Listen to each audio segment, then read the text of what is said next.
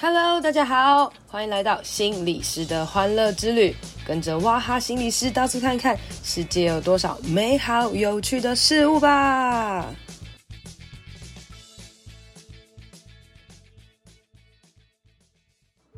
Hello，大家好，欢迎收听心理师的欢乐之旅。今天呢，想要来跟大家谈谈比较严肃的话题哦，就是呢，我想要让大家来想象一下，原本呢，假设你都生活在一个家庭里，但有一天突然呢，因为一些事情，你必须要离开家，然后到一个陌生的地方去居住。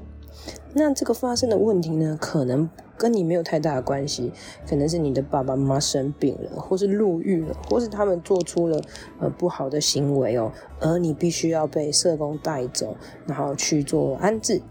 呃，看起来好像对你来讲是一种保护，或者想要照顾你，但对你来讲，你就是被迫离开那个原本属于你的家，然后甚至你根本就还没有预备好，你也不知道你什么时候才可以有重返人间的感觉哦。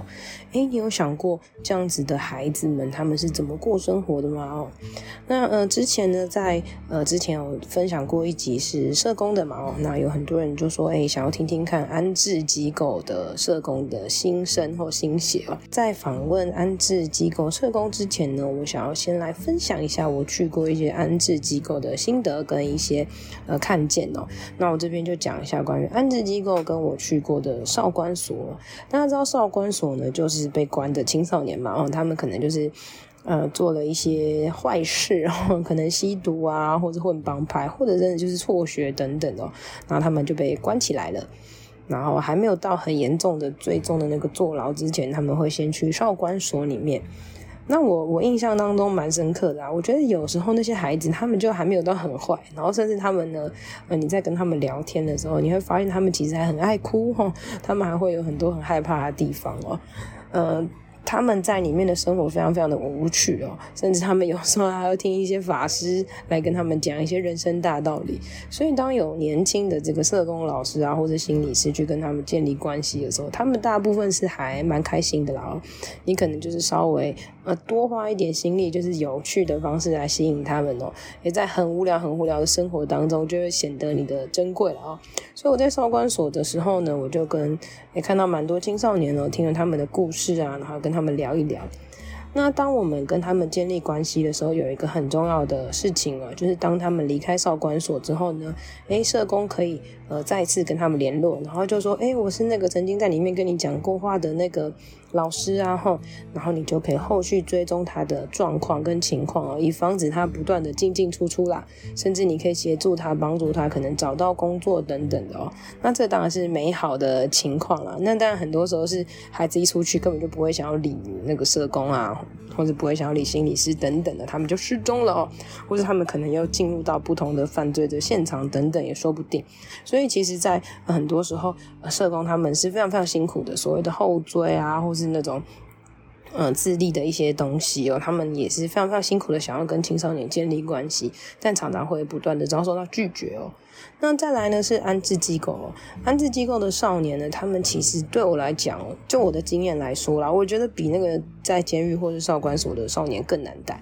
因为他们有一定的自主性哦。譬如说，有些少年他们可能有他们的手机啊，他们只是要遵守里面的规范而已哦，然后要上课要做一些什么，大家集体行动等等的，但大部分他们就是不爽的。不爽，为什么自己要被关起来？啊，不爽就是到底我为什么要听你的话等等的哦，有各式各样的愤怒跟情绪在里面，所以他们对于老师呢，相对有些时候是会有一些戒心的，所以他们长期生活在里面的时候，那些生辅员呢是非常非常辛苦的，因为他们一方面要跟他们建立关系，要当他们的嗯爸爸妈妈妈或是哥哥姐姐，但一方面要管理他们，所以这角色是非常矛盾的。那当然社工也是一样了哦。那我记得呢，我之前有一次去一个安置机构，那我是去带团体啦，我就跟他们，呃，用所有的方式来建立一些关系哦。那那是少男少男的 安置中心哦，所以他们其实都用，呃，都会用手机啊，然后就是各式各样的，看起来有点像是小流氓的感觉，因为他们蛮多都是因为被司法安置进来的啦哦。那我记得有一个很凶的少年呢，他看到我就说：“干，怎么又是你啊？到底来干嘛？烦死了这样啊！”然后我当下是觉得哇，怎么那么凶哈？但是因为我就很快的反应，我就说，哥，你怎么这样讲啦？你知道这里真的很远，你花多少时间才来的吗？这样，然后有点半跟他开玩笑，又半跟他撒娇的方式，然后就说哦，好了好了，走了，我们去上课等等的。然后哎，他就哎，好像就是跟我。就是没有那么讨厌我了，然后开始跟我们慢慢的就是透过游戏啊，然后建立关系等等的。那一直到这个团体结束之后呢，他还带我去参观他的房间呢，我们就看到他房间里面好多好多的娃娃哦，然后他就跟我介绍，哎，这娃娃是怎样怎样怎样之类的哦。那社工其实跟我们讲说，他觉得啊，这一群安置的少年呢，他们其实是呃最有钱的贫穷人。也就是说，他们其实内心非常非常的匮乏，非常非常的贫困了。可是他们拥有非常非常多的资源。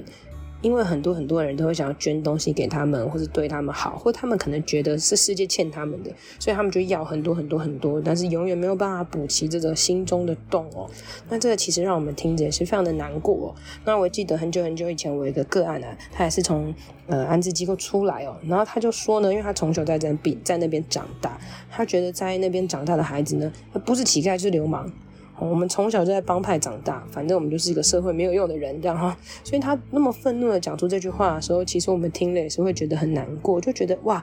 哎，一一群孩子哦，大部分出生的时候都是备受父母疼爱，然后有些人还要那个婴儿按摩啊，然后尝试各式各样的衣服啊、拍照啊、出去玩等等的。可是有很多很多的少年，他们很小很小的时候就必须要开始所谓的好好的生活，跟很多人一起生活，然后被安排很多的家事啊，然后。然后也会有一些所谓的阶级的这种可能哦，所以大家就要思考，哎，这些人他们其实生活是多么的不容易哦。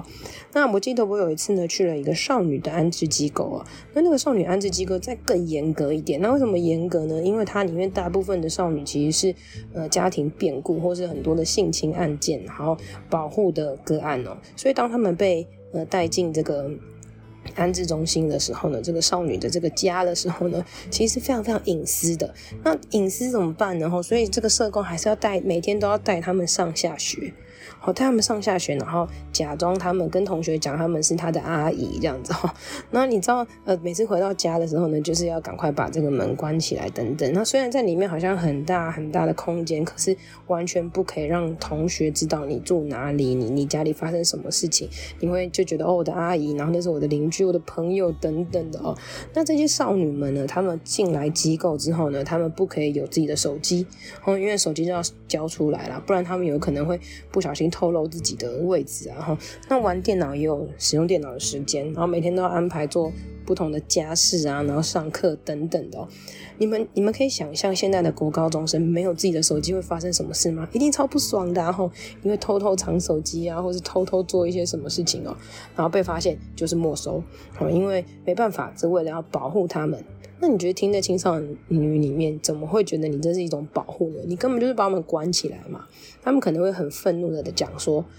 诶，明明就是大人做错事，为什么你们要处罚我们？”其实他们内心一方面也是知道，就是这些生辅员啊，这些姐姐们呢，其实是对他们很好的。但是一方面会觉得，我就是不想要被管，或者我就觉得我真的很生气，然后我想要跟同学多出去一点，我想要跟男朋友在一起，为什么我会有这么多的限制？我很想要逃离这个地方，一个是好像让我有点像家的感觉，但我又很想逃离它。其实这种矛盾哦，在这个孩子们的身上，你都会看到他们其实在这边累积很多的伤痕。他们其实不想要，呃，让社工或者让生辅员难过，可是他们又受不了，他们就是觉得这样子非常的痛苦，或是被局限住哦。所以你也可以想一想，生辅员跟社工他们的情境跟角色也是非常非常为难的哦。那如果今天生辅员的工作是每天要住在一起，他要管理这些孩子的的生活起居哦，还有孩子的情绪，有一些孩子说不定他会自残，有些孩子可能甚至会发出一发生一些嗯、可能情感的。议题啊，或是性的议题，哇，很多很多都需要去处理的。但他们其实是一个没有什么很高薪水的的人，然后反而做了很多很多的事情。那当这些安置的少男啊、少女啊，他们嗯离开这个地方之后呢，呃，可能会衔接到一些所谓自立哦，譬如说就是还是会有一些社福单位继续的来帮助他们，那他们相对会比较自由的，然后帮他们媒合工作啊等等，重新建立生活。但是也有很多人就是 OK，十八岁你就必须离开了，然后你要想办法自己生活。那有时候你可以去想想，如果你今天十八岁，然后你从小也没有没有累积一些什么样的东西，然后你就要去面对这世界的残酷，你是不是也很容易去走歪了？所谓走歪，就是你不知道。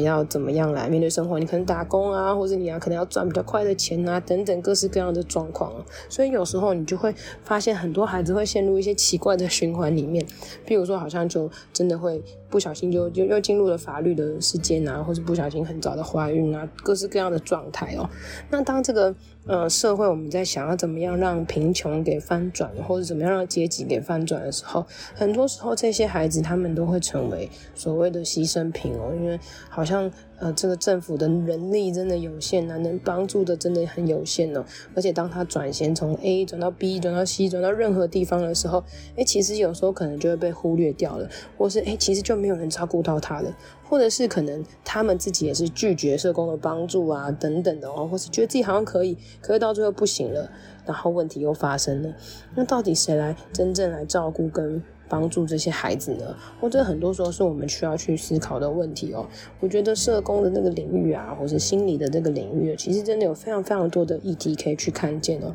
那我觉得大家在看新闻啊，看见这些安置机构的时候，可能都会有各式各样的想象空间出现哦。那到底是要给予他们很多的物资呢？哈，还是你要实际去所谓的做职工嘛？也不一定进得去，然后怎么样实际的帮助他们呢？等等的，我觉得，嗯，好像很难讲出一个具体的东西啦。但我觉得我们可以做到一件最简单的事，就是。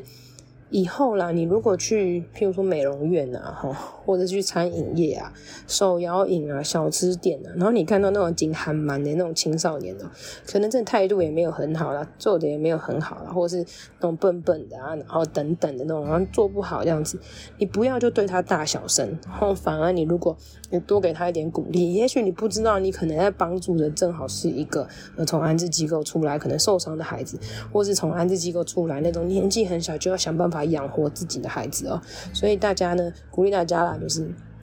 常常对身边那些看起来很不好的人，或是那些看起来没有很聪明的人，特别是越年轻的孩子，给他们一些爱的鼓励哦，或是多说一些谢谢。也许你的这一些举动会让他们感受到，哎，自己是有价值的，自己是被爱的。在这个众多悲惨事件当中，也许他会记得，哎，有一个阿姨哦，每次去嗯买东西的时候都会。也都会跟我微微笑啊，都会跟我说一些鼓励的话。我觉得他的存在对我来讲很重要，这就是今天想要跟大家分享的啦。